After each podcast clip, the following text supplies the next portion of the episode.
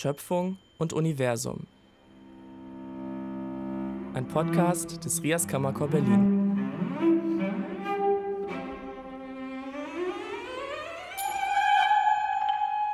Vom Wesen unseres Heimatsterns mit Shelley Kupferberg und Sibylle Andal.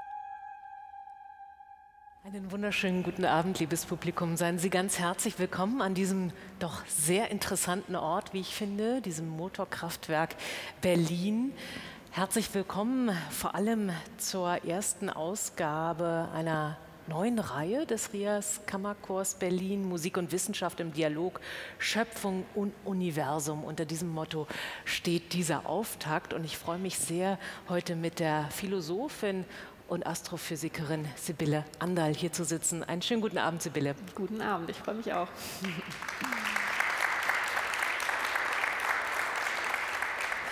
Bevor ich Ihnen Sibylle Andal ein wenig genauer vorstelle, würde mich interessieren, Sibylle, wir haben uns auf das kollegiale Du geeinigt, beides sind wir Journalistinnen. Ähm, wenn man als Astrophysikerin vor allem durch die Welt geht, geht man mit einem anderen Blick, mit einem professionellen, mit einem deformierten, wie auch immer, mit einer Berufskrankheit durch die Welt, schaut man jeden Tag gen Himmel und analysiert erstmal die Konstellation. Wie kann ich mir das vorstellen? Ja, das ist eine interessante Frage. Man würde das wahrscheinlich erwarten, wenn man beruflich mit dem Sternenhimmel arbeitet, dass man gar nicht mehr einen romantischen Abend unterm Sternenhimmel genießen kann, weil man die ganze Zeit all diese Fakten im Kopf hat. Tatsächlich ist das relativ entkoppelt, muss ich sagen, weil in der modernen Astrophysik die großen Teleskope, die man benutzt, einfach so weit von der sinnlichen Erfahrung entfernt sind, ähm, dass man mit der eigenen Arbeit vor allem Computer und Zahlen, Tabellen, äh, Datenmengen verbindet, viel mehr als den wirklichen Nachthimmel. Und insofern hat, glaube ich, jeder Astrophysiker immer noch diese beiden Perspektiven. Auf der einen Seite diese professionelle Perspektive, aber kann sich dann doch auch den relativ ungestörten Blick in den Nachthimmel für sich privat bewahren. Was wahrscheinlich gar nicht so einfach ist, wenn man in einer großen Stadt lebt. Ich meine, wo hat man hier schon so einen richtig klaren Nachthimmel? Das ist ja eher eine Rarität. Das stimmt. Liebes Publikum, äh, Sibylle Anderl ist Jahrgang 81 und hat ein Doppelstudium absolviert. Ich habe es bereits angedeutet. Sie hat äh, erst einmal Physik und Philosophie in Berlin studiert und dann ist sie nochmal ins Fach Astrophysik gewechselt, hat hier promoviert und hat dann unter anderem in Grenoble zu Fragen der Sternentstehung Entstehung sowie zu Themen der Wissenschaftsphilosophie gearbeitet. Sie kennen sie möglicherweise aus dem Feuilleton der Frankfurter Allgemeinen Zeitung. Da ist sie nämlich Wissenschaftsredakteurin und das schon seit 2017. Möglicherweise kennen Sie aber auch ihr Sachbuch aus dem Jahr 2017. Das ist im Hansa Verlag erschienen und trägt den schönen Titel Das Universum und ich, die Philosophie der Astrophysik. Im Prinzip, liebe Sibylle, ist damit auch dein ganzes Tun in den Titel gepackt. ja, ich weiß, das klingt ein bisschen größenwahnsinnig, dieser Titel, aber was das verdeutlichen sollte, war einfach, dass die Astronomie und die Astrophysik eine sehr menschliche Wissenschaft ist letztendlich. Und das ist dann das, wo das äh, philosophische Fragen eigentlich anfängt, wenn man sich überlegt, wo der Mensch in all dem zu finden ist. Also das ähm, steckte hinter dem Titel, es ist nicht nur egozentrisch gemeint gewesen, sondern tatsächlich die, die Verbindung von uns Wissenschaftlern zum Kosmos. Also nicht das äh, Universum und Sibylle Andal in dem Fall. Nee, ganz genau. ich, das sind auch Sie, das sind wir. Ähm, ja, und sie ist äh, seit diesem Jahr auch Mitherausgeberin des Kursbuchs, was mich sehr freut. Und hat, sie hat mir gerade erzählt, dass äh, WissenschaftlerInnen immer mehr auch Einzug halten, tatsächlich in alle möglichen Medien und äh, immer mehr gehört werden, auch immer mehr dem Angriff wahrscheinlich ausgesetzt sind. Aber immerhin, es ist eine Öffentlichkeit entstanden, die du offenbar beobachtest. Seit Corona oder schon vorher? Corona hat das sicherlich verstärkt. Ähm, aber dieser enge Bezug oder auch die große Relevanz, die wissenschaftliche Untersuchungen eigentlich für alle gesellschaftlichen Fragen haben, die steht ja schon länger fest. Und die ganz großen gesellschaftlichen Herausforderungen, denen wir derzeit gegenüberstehen, also Corona ist natürlich tagesaktuell für uns am präsentesten. Die Klimakrise wäre dann das nächste, woran wir denken, aber auch diese ganzen Fragen der Digitalisierung oder ja, viele Fragen dann auch im Kontext äh, vielleicht des Naturschutzes und so weiter. All das erfordert wissenschaftliches Verständnis. Und insofern ist Wissenschaftskommunikation heute, glaube ich, wichtiger denn je. Und ja, ähm, absolut. Gleichzeitig hat man halt diese sehr enge Verbindung zwischen kulturellen Fragen und der Wissenschaft. Und das begrüße ich natürlich mit meinem fachlichen Hintergrund sehr, dass ich den Eindruck habe, dass da immer stärker in den Dialog getreten wird und ähm, immer mehr Ängste auch verschwinden, aufeinander zuzugehen und miteinander zu reden. Und heute diese Veranstaltung ist ja ein wunderschönes Beispiel dafür.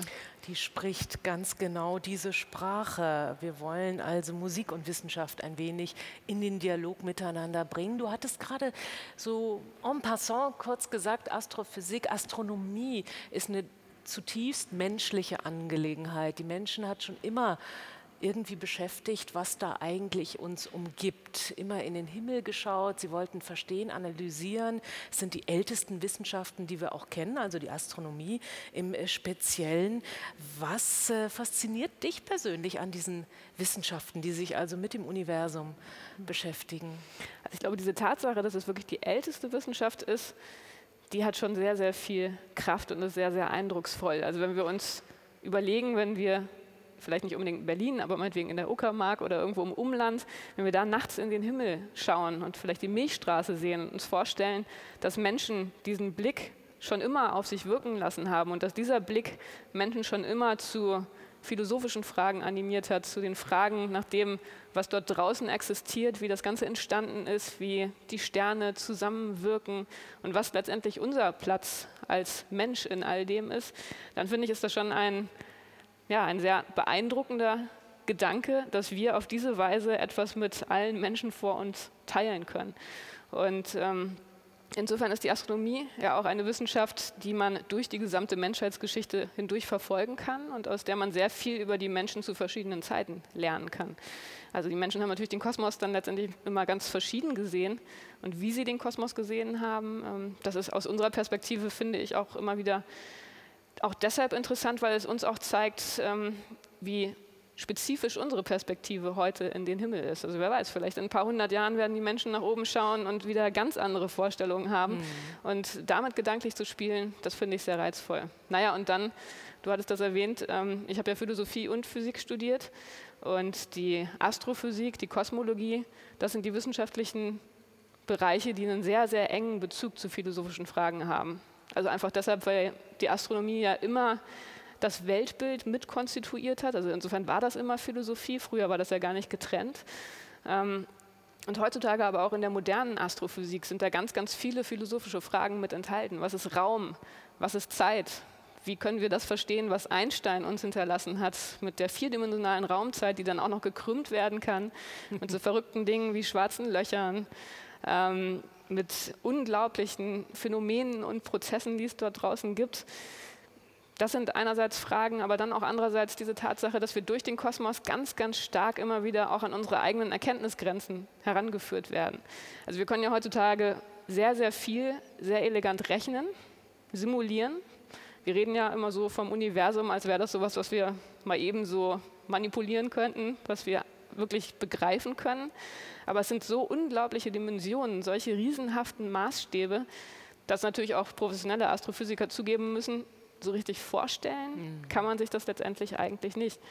Und dann natürlich auch die Frage, erstmal die Verwunderung darüber, dass wir als Menschen, die wir hier in dieser sehr außergewöhnlichen irdischen Umgebung über viele, viele Millionen Jahre existiert haben, also hier entstanden sind, uns auf die Erde angepasst haben, wie es sein kann, dass wir mit unserem menschlichen Geist tatsächlich das Universum verstehen können. Ist ja auch nicht selbstverständlich. Und dann die Frage, wie weit trägt das? Ist es vielleicht irgendwann so, dass wir sagen müssen, gut, unser menschlicher Geist hat bisher ganz gut das Universum erfassen können, aber vielleicht gibt es dann doch grundsätzliche Erkenntnisgrenzen. Vielleicht liegen die in der empirischen mhm. Fundierung der Wissenschaft, vielleicht in der theoretischen, aber das sind so Fragen, die ich unglaublich faszinierend finde und die dann einfach nochmal so eine Hintergrundfolie jenseits der reinen Frage nach den Sternen, nach der Sonne, nach den Galaxien herstellen und die Astronomie so wunderbar einbetten in alles Menschliche. Vielleicht ist es eher so etwas wie eine Annäherung, oder? Letztendlich ist es eine Annäherung, aber ich finde es trotzdem immer wieder erstaunlich, wie gut sie funktioniert. Also wir haben ja heutzutage einfach ein kosmologisches Modell, mit dem wir das Universum in seiner Entwicklung beschreiben können. Das muss man sich wirklich mal auf der Zunge zergehen lassen. Wir können sagen, das Universum ist vor 13,8 Milliarden Jahren entstanden in einem Urknall. Es hat sich seitdem fortwährend ausgedehnt, es dehnt sich immer schneller aus. Es ist unglaublich, dass wir das heutzutage auf der Grundlage von empirischen Daten so bestimmen können. Und das ist auch eine neue Entwicklung, die eigentlich erst seit rund 100 Jahren überhaupt besteht. Vorher war der Kosmos immer der Raum für Metaphysik, für Spekulationen, mhm. dass wir wirklich beobachten können und messen können und nachweisen können, wie sich das Universum verhält. Das ist wirklich eine neue Epoche und ähm, da sind wir, würde ich sagen, ja, sehr, in einer sehr glücklichen Position, dass wir genau das jetzt erleben können. Was du auch schon angedeutet hast, was sich auch aus dem ergibt, was du gerade erzählt hast und wie du selber sich äh, dir diese Themen erschließt, nämlich mit Hilfe auch anderer Wissenschaften. Die Astronomie hat schon immer in andere Wissenschaften hineingestrahlt, im wahrsten Sinne des Wortes, oder hineingewirkt, auch in die Kunst, auch in die Musik. Welche Beispiele gibt es dafür? Mhm. Ja, ich meine, die, die Astronomie, wie gesagt, ist ja einfach eine sehr, sehr alte Wissenschaft. Und ähm, schon die ganzen Hochkulturen, die wir heutzutage so kennen, also die Mayas, die südamerikanischen Kulturen, ähm, die Inkas, die Azteken, aber auch in Ägypten zum Beispiel, ähm, die alle hatten ihre eigenen Theorien darüber, wie ja, das Universum funktioniert und haben aber auch sehr konkret Dinge berechnet und festgestellt. Also sowas wie Jahreslängen, haben Kalender erstellt. Ähm, diese Zeitmessung, die an der Astronomie immer ganz lange, ganz eng dran hing, das war lange ein sehr, sehr wichtiger Aspekt. Und weil das, glaube ich, so ein zentraler Aspekt war für den Alltag, für das Leben jedes Menschen, war das natürlich etwas, was dann auch in ganz, ganz viele andere Bereiche mit hineingewirkt hat. Also wir auch wieder etwas, worüber wir heutzutage relativ wenig nachdenken, mit äh, Uhren ausgestattet und mit Smartphones, ja. wie schwierig das lange Zeit überhaupt war, Zeitmessung zu realisieren. Was ja natürlich wichtig ist für die Frage, wann man ähm, auf den Feldern das Erntegut aussieht, ähm, ja, wie man einfach das ganze Jahr über strukturiert. Und das war etwas, und da sind wir jetzt bei der Sonne, wo man natürlich Sonnenbeobachtung ganz grundlegend braucht und wo es auch interessant ist zu sehen, wie das verschiedene Kulturen so gemacht haben. Ähm, gleichzeitig große, diese große Relevanz der Sonne für den Alltag, für das Leben des Menschen, dieses Gefühl auch des Ausgeliefertseins dieser mächtigen Sonne gegenüber, die ja gleichermaßen Ernte verbrennen kann. Ja. Äh, das Ausbleiben der Sonne ist auch wiederum natürlich sehr schädlich, also direkt verantwortlich für Hungersnöte. Ähm, ja, für die Lebensqualität der Menschen, hat die Sonne natürlich auch sehr, sehr früh zu etwas gemacht, was in mythische Geschichten, eine, eine mystische auch ähm, Perspektive auf die Welt hineingespielt hat. Und da war es dann klar, dass das natürlich Dinge sind, die man dann auch in der Kunst sehr, sehr stark wiederfindet. Also die Sonne als Gottheit, als Gegenspieler zum Mond, ähm, dann die Sonnenzyklen, die Sonne als ähm, das Himmelsgestirn, was immer kürzer zu sehen ist, je weiter man im Jahr äh, Richtung Winter schreitet und dann verlängern sich die Tage wieder. Also die zyklischen Prozesse, das ist ja auch was, was man sehr stark mit dem Leben verbinden kann. Ähm, also ganz, ganz viele Möglichkeiten, da Analogien zu sehen und die Sonne als Sinnbild zu sehen für verschiedene Prozesse. Ja, wie du so schön sagtest, zum einen lebensspendend, zum anderen lebensbedrohlich. Das lässt unglaublich viel Raum für philosophische Betrachtung, für künstlerische Betrachtung. Wenn wir jetzt wieder zurück auf die Wissenschaft als solches kommen, was weiß man denn heute über die Sonne? Außer dass an der Oberfläche, soweit ich weiß, 6000 Grad etwa herrschen, im Inneren bis zu 15 Millionen Grad. Auch das unvorstellbar. So Alle Zahlen, die mit der Sonne zusammenhängen.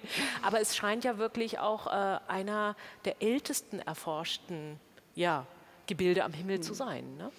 Ja, einerseits äh, natürlich klar, die Sonne als der dominante Himmelskörper war natürlich schon sehr früh immer ähm, Forschungsobjekt, wenn man so will. Also schon Galileo Galilei hat sein Teleskop genutzt, um die Sonnenflecken zum Beispiel zu entdecken. Das war damals weltanschaulich durchaus was Besonderes, weil man damals ja noch einem aristotelischen Weltbild verhaftet war und sich die Himmelskörper als perfekte, gleichförmige Sphären vorgestellt hat. Und da war ja ähm, Galilei einer, der mit dieser Vorstellung gebrochen hat, also sei es nun die Kraterlandschaften auf dem Mond oder eben die Sonnenflächen, was dann gezeigt hat, naja, ganz so einfach scheint es dann doch auch nicht zu sein, wie Aristoteles sich das vorgestellt hat. Ähm, dann seitdem gab es natürlich immer wieder Teleskopbeobachtungen, ähm, die versucht haben, die Sonne ja, in ihrer Gesamtheit, in ihren auch Variationen zu verstehen.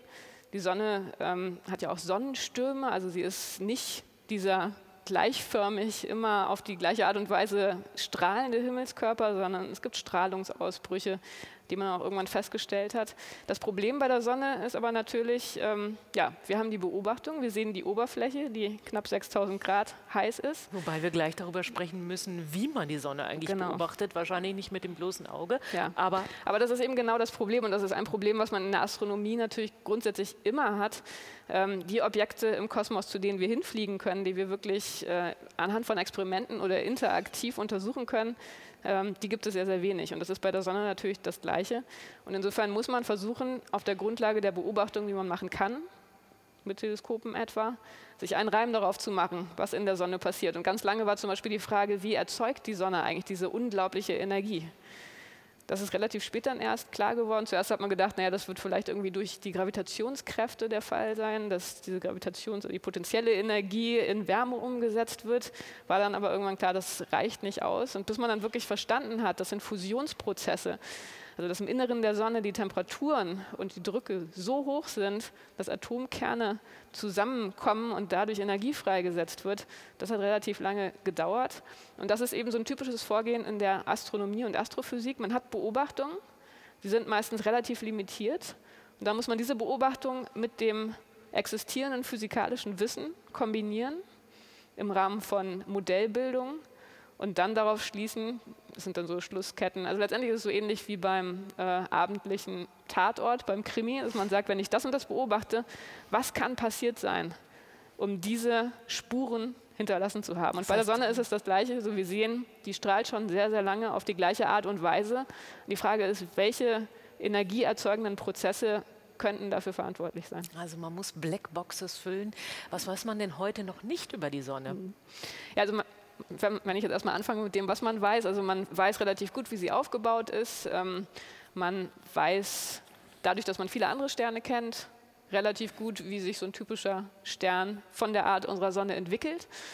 Ähm, was man noch relativ wenig versteht, ist tatsächlich ihre Variabilität. Mhm. Also ihre Aktivität, diese Ausbrüche, die sie zeigt. Ähm, zum Beispiel hat sie ja relativ starke Magnetfelder. Das sind eben diese Sonnenflecken, die schon Galilei beobachtet hat. Ähm, die werden durch diese Magnetfelder zum Beispiel hervorgerufen, weil Magnetfelder sehr stark diese Oberfläche prägen. Und alle elf Jahre ändert das Magnetfeld seine Richtung. Und bestimmt Dazu gleichzeitig. Kann man sich auch ganz tolle Bilder im Internet genau, anschauen. Da gibt es wunderschöne gesehen, ne? Bilder. Ne? Und diese Art und Weise, wie die Sonne ihr Gas ähm, in die Umgebung hinausschleudert, was ja für die Erde auch durchaus sehr ähm, dramatische Konsequenzen haben kann, weil dadurch hier natürlich die Elektronik und der Funkverkehr und so weiter gestört wird. Ähm, Gott sei Dank jetzt schon länger nicht mehr in dramatischer Art und Weise passiert. Aber wie das genau zustande kommt, da gibt es noch Wissenslücken und die zu füllen, ist eben aus dem Grund wichtig, weil das auch durchaus ähm, ja, starke Konsequenzen für unsere technologisierte Kultur und ähm, Gesellschaft haben kann. Wie viele Sonnen äh, gibt es denn? Wie viele kennt man überhaupt mhm. inzwischen? Ja, also in unserer Milchstraße, das ist ja unsere Heimatgalaxie, da gibt es einige Milliarden Sonnen. Also Sonnen gibt es sehr, sehr viele, ist dann die Frage, was, was haben wir für eine Sonne? Unsere Sonne ist relativ durchschnittlich. Ähm, das durchschnittlich ist ein, in der Größe oder genau, in der bei Temperatur? Sternen ist immer die Masse mhm. das Entscheidende. Denn je massereicher die Sterne sind, desto mehr Druck hat man im Zentrum, desto mehr Energie können sie erzeugen und ähm, entsprechend entwickeln sie sich dann anders. Also die Sonne ist ein relativ leichter Stern, zweimal 10 hoch 30 Kilo in etwa, also schon recht schwer. Aber, aber unsere Erde Stern passt allein in diesen Sonnenfleck, glaube ich, drei oder vier Mal oder sechs Mal. Genau. Ich bin nicht so gut mit Zahlen wie du, aber ich meine, von wegen ein kleiner Stern, naja. Also im Vergleich zu anderen Sternen ist unsere Sonne eher ein kleiner Stern. Die ein Erde sieht daneben aus wie ein Krümel, ne? Das stimmt. Das muss man wirklich mal festhalten, ja. Ähm, aber damit man, damit man eine Vorstellung bekommt, also unsere Sonne, gelber Zwerg, äh, die kleinsten Sterne, die gerade so viel Masse haben, dass sie Kernfusion hinbekommen, die sind so knapp 10 Prozent so schwer wie die Sonne. Und dann gibt es aber auch Sterne, die mehrere Dutzend ähm, der Masse der Sonne besitzen. Also das sind dann die Giganten der Sterne. Und da gibt es immer diesen schönen Spruch, beim Leben der Sterne ist es so, wie bei Popstars auf der Erde, je schwerer sie sind, desto turbulenter ist ihr Leben und desto kürzer leben sie. Das ist also insofern, schöne Analogie.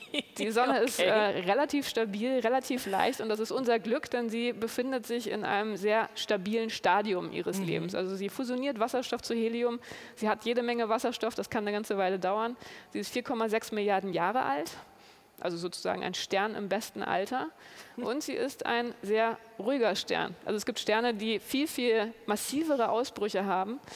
Ähm, und diese Ausbrüche sind für Planeten natürlich sehr, sehr schwierig zu handhaben, weil die zu ja, sehr lebensfeindlichen Bedingungen führen. Und insofern haben wir absolutes Glück mit unserer Sonne, dass sie ein relativ lebensfreundlicher Stern ist. Ob sie Glück mit uns hat, das ist an dieser Stelle mal in Frage gestellt. aber das werden wir ja, heute nicht beantworten. aber da haben sich offenbar zwei mhm. gefunden, Erde und Stern. Sehr schön. Du sagtest, ein Stern im besten Alter. Was heißt das? Ja, es ist äh, tatsächlich jetzt gerade dieser dieser relativ stabile Zustand der Wasserstofffusion. Also die Sonne ist äh, mit ihren 4,6 Milliarden Jahren Alter ähm, ja, in einem Zustand, wo sie auf eine gleichbleibende Art und Weise Energie generieren kann. Also da ändert sich nicht viel. Sie wird nicht sehr viel heißer, sie wird nicht sehr viel kälter. Ähm, und das ist für die Erde tatsächlich ein Glück, dass wir diesen sehr verlässlichen Heimatstern haben. Ähm, dann später ähm, wird sich das ändern. Also es ändert sich tatsächlich die ganze Zeit ein kleines bisschen, denn sie verbrennt ja etwas. Das heißt, da mhm. ändert sich etwas in der Sonne. Und sie wird immer heißer mit der Zeit.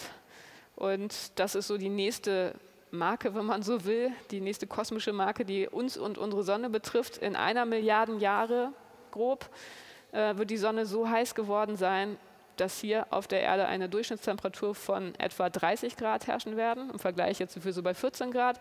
Das ist dann definitiv zu heiß für die Existenz von Leben und spätestens dann ist hier auf der Erde alles, was Leben angeht, erstmal zu Ende. Okay, also für die Enkel und Urenkel reicht es noch und auch danach, da müssen wir uns jetzt erstmal keine Sorgen machen. Und irgendwann wird sie dann verglühen oder wie geht das dann? Dann ist es irgendwann aus? der Fall, dass wirklich der Wasserstoff ausgebrannt ist. Sie muss dann sozusagen ihren Brennprozess umstellen mhm. und das führt dann zu einigen Turbulenzen. Dann wird sie sich erstmal aufblähen, sie wird dann zu einem roten Riesen werden, das heißt, sie wird viel, viel größer werden. Und zwar so groß, dass sie Merkur und Venus verschlucken wird mindestens. Also kommt ein bisschen drauf an, wie gefährlich das an der Erde wird, aber die Erde wird wahrscheinlich dann auch einfach wegdampfen, weil es viel zu heiß wird. Das heißt, es wird dann ein riesengroßer Feuerball sein. Und schließlich äh, wird die Sonne dann ihre äußeren Gasschichten abstoßen und übrig bleibt ein kleiner, ausgebrannter Zwergstern, wenn man so will, ein weißer Zwerg. Ähm, auch ein sehr extremes Gebilde, sehr dicht aber kein Stern mehr im eigentlichen Sinne, also wirklich ein toter Überrest. Ähm, das Gas, was drumherum zu sehen sein wird, das wird aber sehr hübsch sein. Das heißt, die Sonne wird dann ein planetar planetarer Nebel sein, wunderschöne Farben. Davon werden wir nichts mehr haben. Wir werden davon ich, nichts ne? mehr haben, aber immerhin wird die Sonne in Schönheit zugrunde gehen. Aber auch interessant, dass man das so simulieren kann, dass man das mhm. jetzt schon weiß. Also das ist ja irgendwie auch ein Wunder. Sibylle, es gibt ja auch ähm, Sonnenmissionen. Was bedeutet denn das? Also sich wirklich nähern der Sonne kann man ja nicht wirklich, schätze ich mal. Also was ist eine mhm. Sonnenmission oder wie nah kann man sich überhaupt nähern? Ja, das kann man, man kann sich durchaus der Sonne nähern. Auch das ist natürlich eine sehr neue Entwicklung, nachdem man jahrhundertelang mit Teleskopen auf die Sonne geschaut hat äh, wo sich natürlich auch schon technologisch sehr, sehr viel verändert hat. Wenn ich jetzt diesen kurzen Exkurs mal einbauen darf, weil das macht die Astronomie ja letztendlich auch vor allem aus. Lange Zeit hat man ja erstmal nur das, das visuelle, das optische Spektrum als Grundlage der Wissenschaften genommen. Also dass man einfach Teleskope genutzt hat, um Sachen näher ranzuholen. Aber die Sachen haben trotzdem so ausgesehen, wie man sie auch als Mensch sehen würde. Und ähm, die der Fortschritt in der Astronomie und Astrophysik wurde dann vor allem auch dadurch ausgemacht, dass man immer weitere Bereiche des elektromagnetischen Spektrums nutzen konnte. Also zuerst die Infrarotstrahlung, 1800 durch äh, Sir William Herschel entdeckt. Dann ähm, ja, die Radiowellen. Der im Übrigen ja auch Komponist war. Genau, da haben wir wieder diese enge Verbindung. Musik. Hm. Ähm, dann die Radiowellen Anfang des vergangenen Jahrhunderts. Ähm, dann hat man die ersten Satelliten gebaut, konnte dann auch Röntgenstrahlung nutzen, also die ganz, ganz hochenergetische Strahlung. Und jeder neue Bereich im elektromagnetischen Spektrum war wie ein Fenster, ein neues Fenster, das man zum Kosmos geöffnet hat, weil man plötzlich ganz neue Dinge gesehen hat. Also damit etwas so strahlt, dass wir es mit bloßem Auge sehen könnten, muss es relativ energiereich sein, so wie unsere Sonne. Aber es gibt ganz viele Prozesse, zum Beispiel das relativ kalte Gas zwischen den Sternen, das einfach nicht heiß genug ist. Und dieses Gas, das sieht man dann zum Beispiel bei infraroten Wellenlängen. Und das ist ganz interessant, haben Sie vielleicht schon mal gesehen, wenn man die Milchstraße in verschiedenen Wellenlängen aufnimmt, dann sieht man wirklich ganz unterschiedliche Dinge. Die Milchstraße sieht ganz unterschiedlich aus. Also einmal so, wie wir sie kennen. Ähm, wenn man da genau hinguckt, dann sieht man, dass in der Ebene der Milchstraße so dunkle Flecken sind. Und diese dunklen Flecken, das sind keine Löcher oder es ist nicht so, dass da Sterne fehlen, sondern da sind Staubwolken. Und dieser Staub, der verdeckt die Sterne dahinter. Wenn man jetzt aber die Milchstraße bei infraroten Wellenlängen anschaut, das ist eine Strahlung, die durch die Staubwolken durchdringt. Und plötzlich werden diese Sterne wieder sichtbar. Und das ist so die Logik der Astrophysik, dass man ganz verschiedene Prozesse mit verschiedenen Informationsträgern, mit verschiedenen Wellenlängen sichtbar machen kann sodass man letztendlich ein sehr umfassendes und komplexes Bild erzeugen kann. So, also das war jetzt mein kleiner Teleskop-Exkurs und um jetzt ganz kurz auf deine Frage zu antworten. Ähm, letztendlich, ich hatte schon erwähnt, bestimmte Wellenlängenbereiche, die kann man nur mit Satelliten ähm, beobachten, weil unsere Erdatmosphäre Gott sei Dank vieles der Strahlung, das, äh, die aus dem Kosmos zu uns kommt, wegfiltert. Ähm, die Sonnenmissionen, die fliegen aber dann in der Tat in Richtung Sonne. Und ähm, das ist so seit den 90er Jahren begonnen worden. Und ähm, da ist auch nochmal ganz viel neues Wissen über die Sonne zusammengetragen worden, wo man einfach viel näher rangekommen ist, weil man auch andere Blickwinkel auf die Sonne erzeugt hat. Und aktuell haben wir jetzt gerade zwei neue Sonnenmissionen, die in den vergangenen Jahren gestartet sind, wo nochmal ganz viel neues Wissen generiert werden wird und wo alle Astrophysiker schon sehr gespannt sind und sehr aufgeregt sind, was bei diesen Missionen rauskommen wird. Und das sind tatsächlich Missionen, die zur Sonne hinfliegen. Ja, faszinierend. Du sprachst gerade von den Wellenlängen. Hat das Ganze auch was mit Klang zu tun eigentlich? Weil wir sind ja heute an einem Abend, ja. wo was erklingen wird, wo die Sonne eine Rolle spielt. Äh, ja, Musikwerke, die inspiriert worden sind von der Sonne, von kosmischen. Mhm. Wie sehr spielen Klänge in der Astrophysik tatsächlich auch eine Rolle? Ja, auch das ist eine ganz, ganz alte Beziehung zwischen der Musik und dem Kosmos, zwischen der Musik und der Astronomie. Schon ja, in der Antike bei den alten Griechen, bei den Pythagoreern zum Beispiel, ähm, gab es diese sehr enge Verbindung zwischen kosmischen Harmonien und Klängen. Also da gibt es die Geschichte, dass, ähm, dass letztendlich äh, in einer Schmiede diese diese Zusammenhänge entdeckt wurden, je nachdem wie schwer die Hämmer waren, was die dann unterschiedliche Töne erzeugt haben. Und dann der nächste Schritt war dann zu sehen, dass man Saiten je nach Länge, wenn man sie anzupft, dann verschiedene Töne erzeugen kann. Und dass dann aber, also wenn man die Seite halbiert zum Beispiel, und sie dann wiederum halbiert, dass das Harmonien erzeugen konnte. Und insofern hatte man diese Verbindung der Geometrie zu den Klängen. Und dann war es natürlich einfach, das auf den Kosmos zu übertragen denn auch da sieht man ja, die Planeten haben verschiedene Abstände zur Sonne. Ähm, diese Abstände sind auch nicht irgendwie zufällig, sondern auch die entsprechen harmonischen Bahnresonanzen. Und wenn man das jetzt in die Musik weiterdenkt, dann ist es relativ naheliegend zu überlegen, naja, die Bewegung der Planeten um die Sonne, das erzeugt vielleicht sowas wie harmonische Töne, wie Harmonien im Kosmos. Und das war eine Idee, die sich dann wirklich durch die Jahrhunderte immer weiter gehalten hat, wo dann die Überlegung war, ja, kann man die hören? Vielleicht kann man sie äh, deshalb nicht hören, weil sie einfach immer da sind. Wir brauchen eine Differenzerfahrung. Ähm, diese Überlegung, dass man Harmonien im Kosmos suchen müsste, die kann man auch noch bei Kepler zum Beispiel finden, der dann ja letztendlich mit den Keplerschen Gesetze, Gesetzen die Form von Bahnastronomie begründet hat, die wir heute auch noch nutzen. Galileo Galilei zum Beispiel äh, hatte auch eine sehr enge Verbindung zu Musik. Sein Vater war Musiktheoretiker. Mhm. Und ähm, er selbst hatte auch eine künstlerische Ausbildung. Er hat dann eher gezeichnet. Äh, das mhm. sieht man auch noch in dem, was er uns hinterlassen hat, dass er ein sehr großes Zeichentalent hatte. Aber diese musikalische Prägung durch seinen Vater, die hat, glaube ich, auch sehr, sehr stark sein Denken beeinflusst. Und ähm, insofern gibt es natürlich in der Musikgeschichte, wo ich mich jetzt nicht besonders gut auskenne, aber es gibt sehr, sehr viele Stücke, sehr viele Kompositionen, die diese Analogie thematisieren. Und wenn man jetzt in die moderne Astrophysik geht, dann kann man auch da dieses Motiv des klingenden Kosmos immer wieder finden. Ähm, zum Beispiel, wenn man sich den Urknall anguckt, dann ist eine Vorstellung, dass relativ kurz nach dem Urknall das Universum wirklich in Schwingungen sich befunden hat und dass man diese Schwingungen auch noch heute beobachten kann im sogenannten Babyfoto des Universums in der kosmischen Hintergrundstrahlung. Babyfotos schön, ja. Also da sieht man tatsächlich Schwingungen ja. und natürlich kann man die nicht hören. Es gibt zwar Projekte, die ähm, versuchen, das in was Akustisches umzusetzen, mhm. aber ähm, das ist auch da eine Art von kosmischer Musik. Oder die Gravitationswellen, die ja vor einigen Jahren das erste Mal nachgewiesen werden konnten auf der Erde. Ähm, das ist ja auch eine interessante Vorstellung, dass die Raumzeit, die vierdimensionale Raumzeit, schwingen kann. Das heißt, man hat Ereignisse, wie zum Beispiel, dass zwei schwarze Löcher zusammenfallen. Also zuerst drehen sie sich immer schneller, dann fallen sie zusammen und dann sind sie ein großes schwarzes Loch.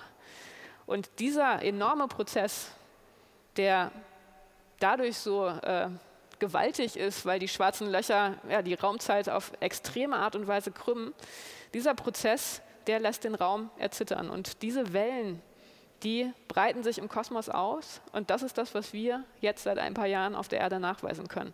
Und auch da ist eine naheliegende Idee, sich zu überlegen, naja, es ist eine Welle.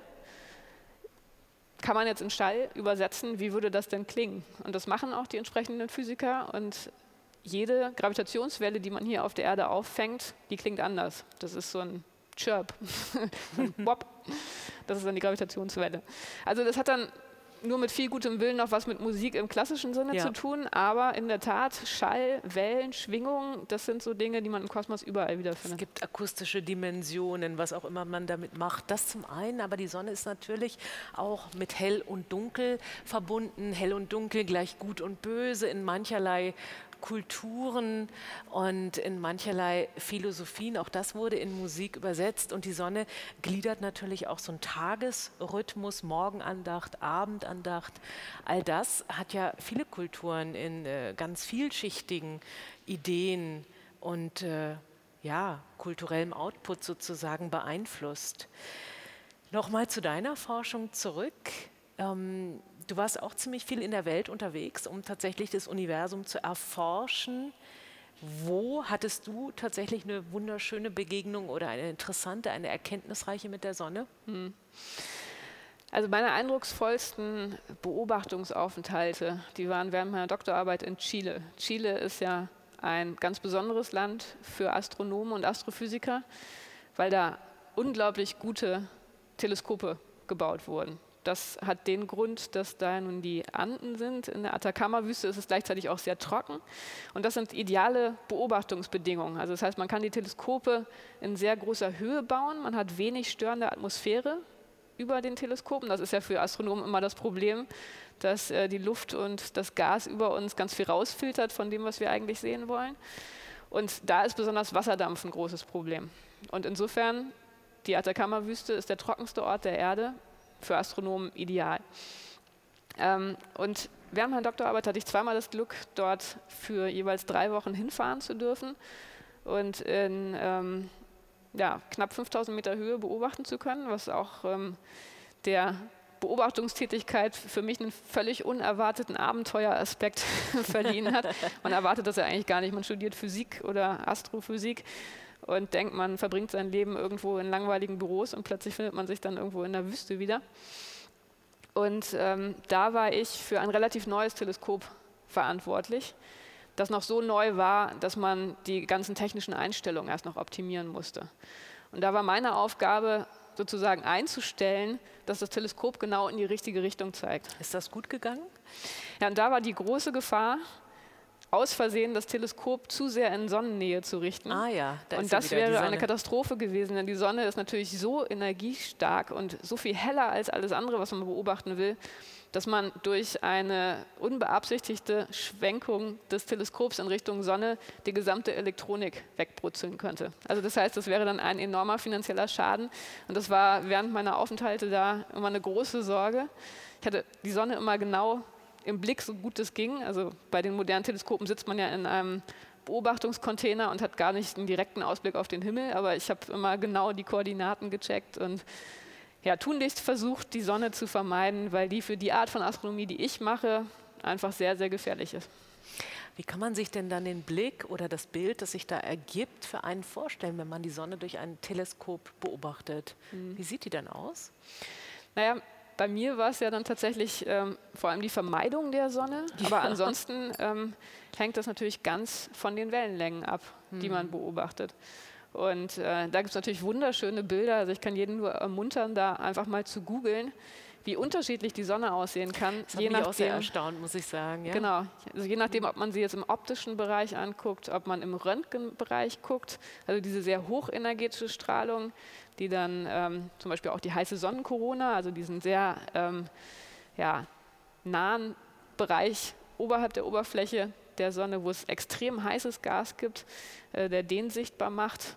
Äh, Radiowellen zeigen wieder eine ganz andere Seite der Sonne und das ist erstmal ästhetisch interessant, diese verschiedenen Gesichter der Sonne zu sehen und für Astronomen ist das einfach die Möglichkeit, ja, verschiedene Tiefen, verschiedene Schichten, verschiedene Eigenschaften der Sonne sichtbar zu machen.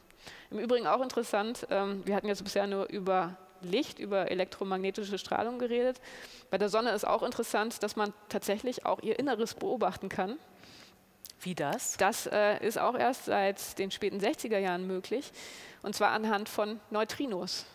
Hat vielleicht schon der eine oder die andere gehört. Das sind Elementarteilchen, die extrem schwach wechselwirken. Also es sind Elementarteilchen, die bewegen sich durchs Universum, durch den Raum, auch hier durch uns durch, aber sie sind sozusagen so scheu, dass sie kaum Veränderungen hinterlassen. Und das ist aber genau der Grund, weshalb man damit das Innere der Sonne beobachten kann, weil sie ungestört durch die Sonne hindurchfliegen können. Und wenn man es dann schafft, einen Detektor auf der Erde zu bauen, der diese Teilchen trotz ihrer Scheue detektieren kann, dann kann man einiges über, die, über das Innere der Sonne lernen, wo die Neutrinos in den Fusionsprozessen erzeugt werden. Also es ist wahnsinnig faszinierend. Wow. Also das braucht schon so ein bisschen Abstraktion. Ich weiß nicht, wie es Ihnen geht, aber ich als Kulturjournalistin und äh, nicht äh, Naturwissenschaftlerin muss da schon so ein bisschen nachdenken, wie kann sowas funktionieren. Sehr faszinierend, Sibylle. Ähm, du warst 2020 auch in Cape Canaveral. Da genau, ging es auch um eine Sonnenmission. Das war meine letzte große Reise vor der Pandemie.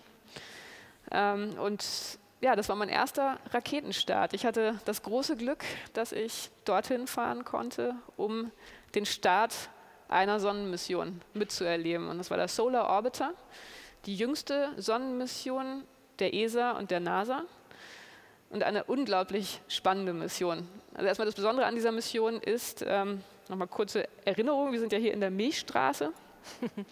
Das ist die Galaxie. Ähm, und das kleinere System, unser Sonnensystem, ist sozusagen dann eine kleine runterskalierte Version. Wenn man sich jetzt unser Sonnensystem anguckt, dann ähm, haben wir die Planeten, die sich alle mehr oder weniger in einer Ebene um die Sonne drehen, gegen den Uhrzeigersinn. Und das bedeutet aber, wenn man sich jetzt sozusagen hier die Sonne vorstellt und hier die Erde, wir sehen die Sonne nie von oben oder von unten. Mhm. Und das ist natürlich erstmal ein bisschen frustrierend. Das weil ist bedauerlich, einem, ja, in genau. der Tat. So, und deshalb war jetzt die Idee beim Solar Orbiter, das zu ändern. Es ist gar nicht so einfach, weil äh, ja, durch die Gravitation, durch die Dynamik es nicht so einfach ist, aus dieser Ebene rauszukommen. Aber ESA und NASA haben sich eine Flugbahn überlegt, mithilfe derer sie diese Sonde, den Solar Orbiter, innerhalb von ja, bis zum Ende dieses Jahrzehnts wirklich auf eine gekippte Bahn bringen wollen. Und diese Mission soll zum ersten Mal jemals in der Lage sein, ein Bild von den Polen oder vom Pol der Sonne zu liefern. Also auch da eine ganz neue Perspektive auf die Sonne, sehr, sehr spannend. Zehn Messgeräte an Bord, ähm, ist im, ja, wie gesagt, im letzten Jahr mhm. gestartet. Und das Interessante ist, äh, reiner Zufall, aber morgen früh um halb sechs wird die Sonde zum letzten Mal an der Erde vorbeifliegen, an der Erde Schwung nehmen, um dann ähm, sich der Sonne weiter anzunähern. Und ab morgen beginnt die Hauptmission dieser Sonde. Also insofern heute tatsächlich ein Tag, der das Ideal gesetzt, mit anderen Worten. Genau, also ein schöner zeitlicher Zufall. Und da wird man noch viel, viel lernen können. Da sind zehn Messinstrumente an Bord. Die Sonde, die wird sich äh, auf 42 Millionen Kilometer der Sonne annähern. Wir sind hier so bei 150 Millionen, also es ist so ein okay. Viertel des Abstandes ja. der Erde zur Sonne. Das ist die eine Mission, die sehr, sehr spannend ist. Dann ist gerade noch eine andere Mission ein bisschen früher gestartet. Das ist eine amerikanische Mission, die ähm, Parker Solar Probe. Das ist sozusagen die Komplementärmission. Denn das ist eine Mission, die wirklich ganz, ganz nah an die Sonne ranfliegt. Also letztendlich so sechs Millionen Kilometer, die fliegt sozusagen durch die Sonne durch. Und die Kombination beider Daten, dieser beiden Sonden, die wird, glaube ich, der Sonnenforschung nochmal wirklich ganz neue Impulse verschaffen in den nächsten Jahren und Jahrzehnten. In den nächsten Jahren und Jahrzehnten sagst du, also so lange wird es dann doch noch dauern? Naja, in der Astronomie und Astrophysik muss man tatsächlich sehr äh, geduldig sein. Mhm. Und oft ist es auch so, dass man dann von Daten sehr, sehr lange zehrt. Also da gibt es sehr viele Beispiele. Ich meine, das prominenteste ist wahrscheinlich der Mond. Äh, an die Apollo-Mission erinnern sich ja vielleicht noch einige. Da hatten wir jetzt ja auch gerade den Jahrestag und wir wissen, glaube ich, oder wir haben alle dieses Gefühl, es ist schon wahnsinnig lange her, dass die Amerikaner auf dem Mond waren. Aber das ist ein schönes Beispiel, weil Daten von damals, die die Astronauten auf dem Mond gesammelt haben, also wissenschaftliche Messdaten, tatsächlich heute noch zu neuen Veröffentlichungen, zu neuen Erkenntnissen führen. Und äh, das ist auch ein schöner Aspekt an der Astronomie und Astrophysik. Man hat halt diese Daten, die man fortwährend sammelt mit verschiedenen Teleskopen und Satelliten und Sonden.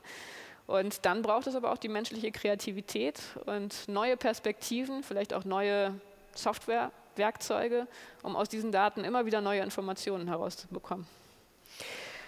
Bevor wir nochmal auf die Musik zu sprechen kommen, Sibylle, ähm, die Pole, die du ansprachst, die man also jetzt sich erhofft, äh, ein wenig zu erforschen von der Sonne, äh, hat man da ganz konkrete Erwartungen? Weiß man da schon theoretisch was drüber? Ja, natürlich hat man immer viele Erwartungen. Also es gibt ja sehr detaillierte Sonnenmodelle, ähm, aber die Geschichte zeigt, dass die spannende Wissenschaft natürlich immer dann anfängt, wenn Erwartungen enttäuscht wurden. Und letztendlich hofft man natürlich auch immer darauf, dass man irgendwas Unerwartetes sieht, irgendwas Neues entdeckt. Und äh, für die Frage nach dem Magnetfeld, das hatte ich ja vorhin angesprochen, das ist das, was man verstehen möchte, wie die Sonne ihre Sonnenstürme erzeugt und warum sie dann immer wieder so unruhig ist. Dafür denkt man, sind die Pole eine entscheidende Schlüsselstelle, weil äh, die Sonnenflecken dort von dort äh, zu wandern beginnen und das einfach für das Magnetfeld ein, eine wichtige Stelle ist. Und ähm, ja, insofern, eigentlich war es bisher immer so in der Geschichte der Astronomie, wenn man eine neue Technologie benutzt hat, wenn man in einer neuen Art und Weise auf den Kosmos geschaut hat, dann hat man eigentlich immer etwas Unerwartetes gesehen und dadurch dann sehr, sehr viel gelernt. Und das äh, ja, macht eigentlich die Wissensdynamik in der Astrophysik aus. Sie ist sehr, sehr stark technologiegetrieben, aber es gibt dann immer wieder diese plötzlichen ja, Erkenntnisbeschleunigungen. Und da muss man sagen, ich hatte das vorhin schon erwähnt, wir leben gerade in einer absoluten Goldgräberzeit für die Astrophysik. Ähm, es gibt so viele neue, tolle Beobachtungsprogramme, so viele neue Teleskope dass man, glaube ich, sehr gespannt sein kann, was, ich sage es nochmal, in den nächsten Jahren und Jahrzehnten, vielleicht auch Jahrhunderten, das werden wir leider nicht mehr, weit, nicht mehr miterleben, aber was da ähm, Neues über den Kosmos herauskommen wird. Und ich meine, die Fragen sind natürlich groß. Also wir haben nach wie vor große, unbeantwortete Fragen, was den Kosmos angeht. Da ist die Sonne nur ein kleiner Teil davon. Ähm, aber es wird auf jeden Fall nicht langweilig. Nee, das äh, kann man wirklich nicht behaupten. Und es wundert auch nicht, dass sich die Künste immer wieder genau mit diesen großen Fragen, mit sehr existenziellen Fragen letztlich ja auch unseres Daseins im Kosmos beschäftigen, so auch die Musik. Gibt es für dich sowas wie kosmische Musik? Hast du Momente, wenn du Musik hörst, wo du das Gefühl hast, das ist jetzt für mich kosmisch? Ja, das ist eine interessante Frage. Ich glaube, also was ich damit persönlich verbinden würde, das ist äh, eine gewisse Überzeitlichkeit. Das hatte ich ja vorhin schon gesagt. Der Kosmos ist das, was uns mit all unseren Vorfahren verbindet. Und diese Überzeitlichkeit, die gibt es ja auch in der Musik. Und ich persönlich habe die, glaube ich, am stärksten bei Bach erlebt. Und das ist aber ja auch wiederum eine sehr mathematische Musik an vielen Stellen, die bestimmten Prinzipien folgt. Ähm, aber ich glaube, das ist wahrscheinlich für jeden anders. Und ähm, jeder hat ja auch einen ganz anderen Bezug zum Kosmos, einen anderen Bezug zur Sonne. Ein Aspekt, den wir jetzt heute noch gar nicht diskutiert haben, der aber natürlich dann im musikalischen Programm noch sehr, sehr stark sein wird, das ist die Verbindung zwischen Astronomie, Kosmologie und Theologie, also Religion. Ja. Und da ist natürlich die Sonne auch so ein Schlüsselelement, ähm, die ähm, ja, für uns natürlich sehr zentral äh, uns auf diese Frage stößt, wer sind wir, wer hat die Macht über uns, äh, wie passen wir in dieses Weltganze hinein. Und das sind dann letztendlich Fragen, wo man mit der Wissenschaft natürlich auch an Grenzen stößt. Und es ist eigentlich selten der Fall, dass ich mal einen Vortrag über den Kosmos halte und hinterher nicht die Frage kommt, was war vor dem Urknall und glauben Sie an Gott? Und das ist natürlich auch ein interessanter Aspekt, dass das die wissenschaftliche Disziplin ist, die, glaube ich, ähm, sich am schwersten tut, zumindest in der Öffentlichkeit, sich völlig abzugrenzen gegenüber metaphysischen Fragen und theologischen Fragen. Die Musik setzt eben dann da ein, wo die Worte aufhören, könnte man Ganz jetzt genau. das Ganze beenden. Und insofern freuen wir uns auf das Konzert vom Rias Kammerchor Berlin. Da werden wir genau erfahren, wie sich unterschiedliche Komponistinnen und Komponisten mit der Sonne, mit dem Sphärischen, mit dem Überirdischen, mit dem Kosmischen auseinandergesetzt haben. Herzlichen Dank an dieser Stelle, Sibylle Andal. Ja, vielen Dank.